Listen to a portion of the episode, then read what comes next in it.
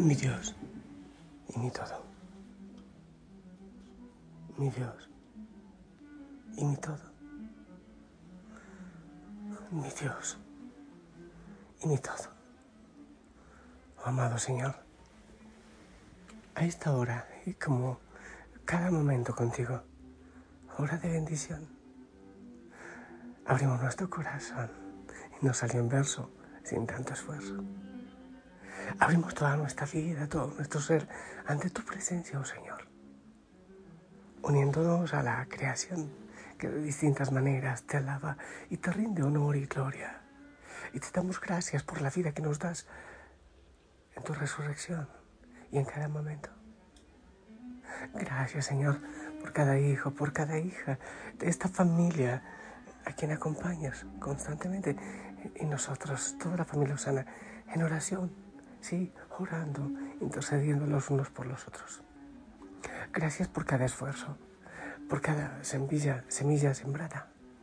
Gracias por cada sonrisa, por cada palabra. Gracias porque has bendecido hoy sus manos, sus labios y sus pies para llevar palabras de paz, de gozo, para ser sal y luz. Síguelo haciendo, Señor, te lo ruego. Envía la fuerza de tu Santo Espíritu en este momento, a cada rinconcito de oración, a cada diario espiritual donde están analizando, evaluando, haciendo oración, revisión. Quizás arrepintiéndose por la negligencia del día o dando gracias por todas las bendiciones recibidas de tu parte. Santo Espíritu de Dios, que nos ilumines, nos acompañes y nos guíes. Amén. Hijo, hija Osana, gracias por acompañarme. Te bendigo.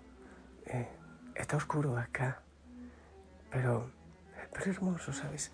En estos momentos de, de esta paz, todavía sin, sin tanto ruido, más que por allá está cantando un Isaías. Y, y algún avión, en nada más, me, me encanta estar aquí en la presencia del Señor y en tu presencia.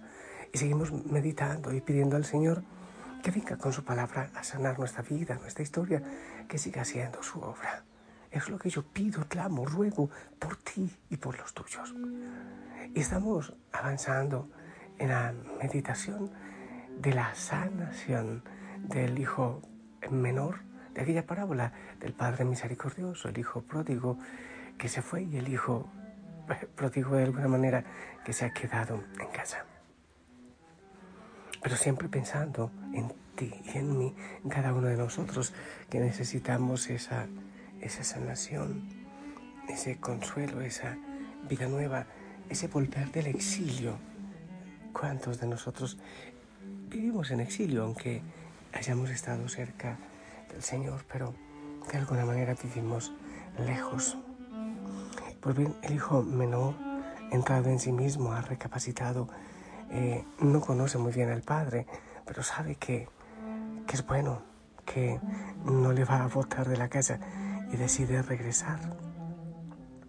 Eh, lo primero con que se encuentra es con él mismo, con su miseria, pero toma la decisión de volver a casa.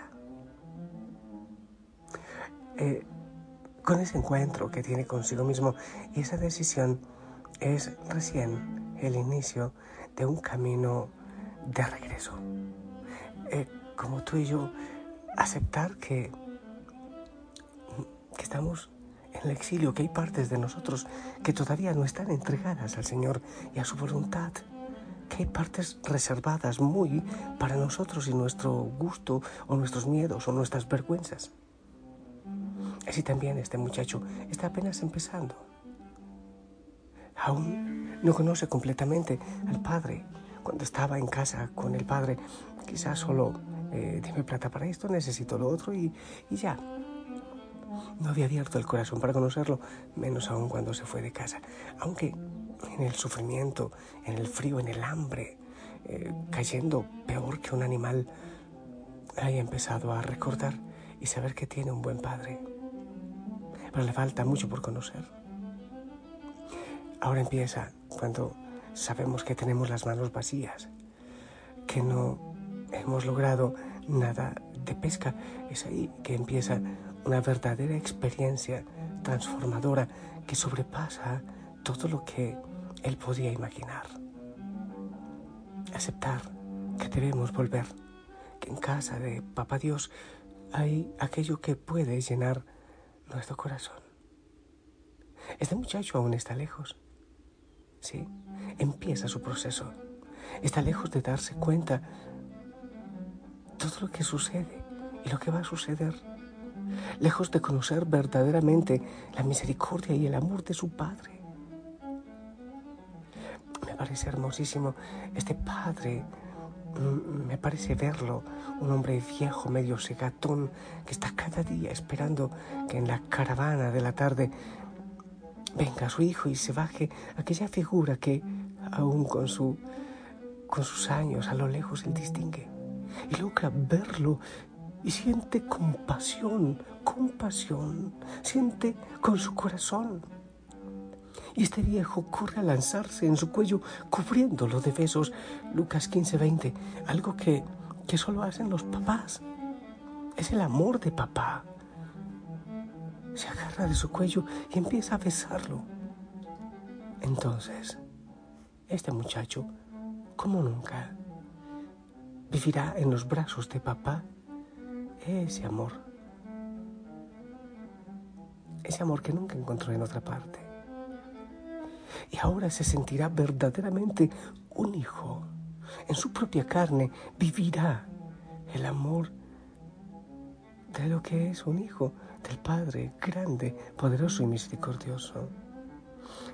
En este muchacho se rompe ese corazón duro, endurecido que le había hecho huir de casa. Ya desde antes está preparado, vacío, sin nada. Está preparado para dejarse trabajar, para dejarse moldear. El sufrimiento y estar lejos de casa del Padre es lo que nos hace entrar en razón y que nuestro corazón esté preparado. De otra manera será difícil. Así que es como un recién nacido. Me encanta una obra, la obra de Rembrandt, del, regreso del hijo pródigo, que lo muestra como un feto, como un recién nacido que se apoya en el vientre materno. Acaba de nacer. De hecho, el papá le dice, este hijo mío estaba muerto y ha vuelto a la vida. Lucas 15, 24. Es como un recién nacido, es como un feto que descansa en vientre de la madre. Hace la experiencia de la acogida incondicional, del perdón en la luz del Padre. El Padre lo abraza con un brazo de padre y con otro de madre y lo acoge como un recién nacido volver a nacer. El Señor dice el Apocalipsis, puede hacer nuevas todas las cosas. Y este hijo encuentra su lugar en el corazón de papá, que nos da a cada uno de nosotros un amor inigualable, un amor que nadie podrá quitarnos porque es para cada uno de nosotros. Este hombre, este hijo menor, ha recibido el espíritu renovador del que habla Ezequiel 36-26, un espíritu nuevo que levanta los huesos que da vida.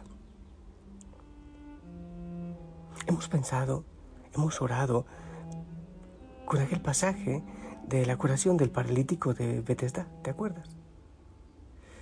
Y nos asombra porque es el Señor quien va y lo busca. Y en su libertad le pregunta, ¿qué quieres? ¿Quieres curarte? Dios nos busca, Dios te busca, pero también Dios nos espera, como en la parábola del Padre Misericordioso el Señor que sale a nuestro encuentro. Casi, casi acecha a este hijo menor y está buscando la primera oportunidad para abrazarnos, para besarnos, para hacernos fiesta.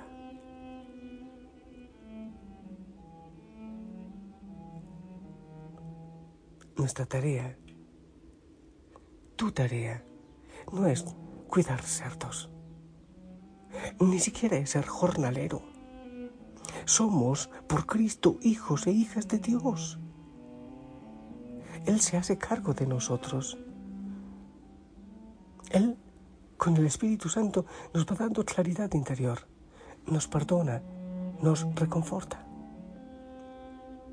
Solo tenemos que abrir nuestro corazón para vivir la fiesta, para estar de fiesta con el Padre, para recibir los distintivos de los hijos de Dios, de los príncipes, un vestido reservado los huéspedes importantes, un anillo, signo de sello de la familia real, de príncipe, y las sandalias, señal del hombre libre, porque caminaba como esclavo con los pies descalzos. ¿Qué debemos hacer? Volver. ¿Qué debemos hacer? Abrir el corazón. ¿Qué debemos hacer? Mirar nuestras manos y darnos cuenta no lo hemos logrado nosotros. Que tenemos un Padre tan grande a quien todavía no conocemos. Quizás lo conocemos por oídas, por lo que otros dicen. Pero es posible que aún creyéndonos muy cerca, no le hemos dado la oportunidad de abrazarnos. Y nos alejamos, quizás también como el hijo mayor, de quien hablaremos después. Señor, he estado fuera, lejos, he estado mendigando. Quiero venir, quiero volver. He estado mendigando fuera. Me he creído indigno. Seguramente que sí lo soy, pero me he visto tan solo quizás. Es posible que llevemos la vida porque toca, porque, porque no hay alternativa. Y tú, Señor, nos llamas a vivir contigo, una vida en libertad. Sí, sí, con sandalias nuevas, de libertad ya no, como los esclavos descalzos. Ahora con un vestido del huésped importante, un traje real y una fiesta.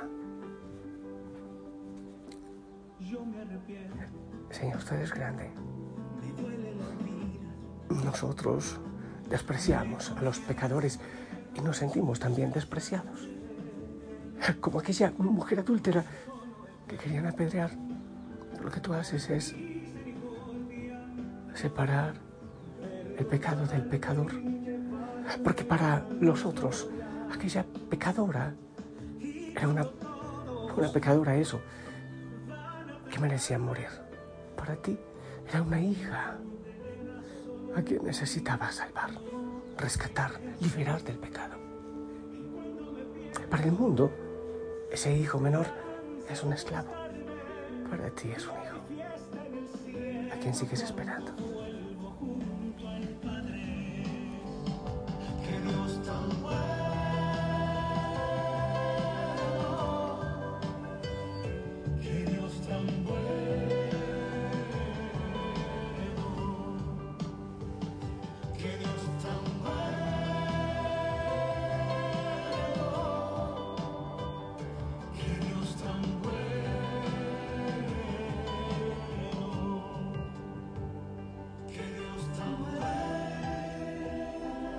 Dios tan bueno, el que tenemos y el que nos espera.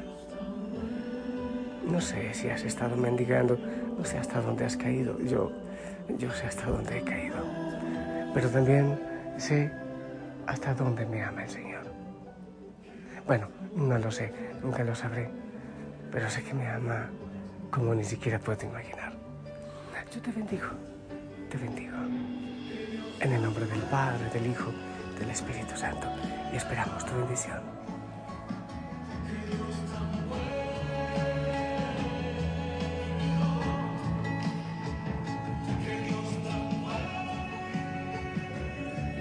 Amén, amén. Tenemos un Dios bueno, tanto que ni siquiera podemos imaginar, que nos ama. La familia Osana también te ama y ora por ti. Sigamos, sigamos trabajando. Vuelve, ya no me digas más, vuelve. Sonríe, déjate abrazar. Hasta mañana.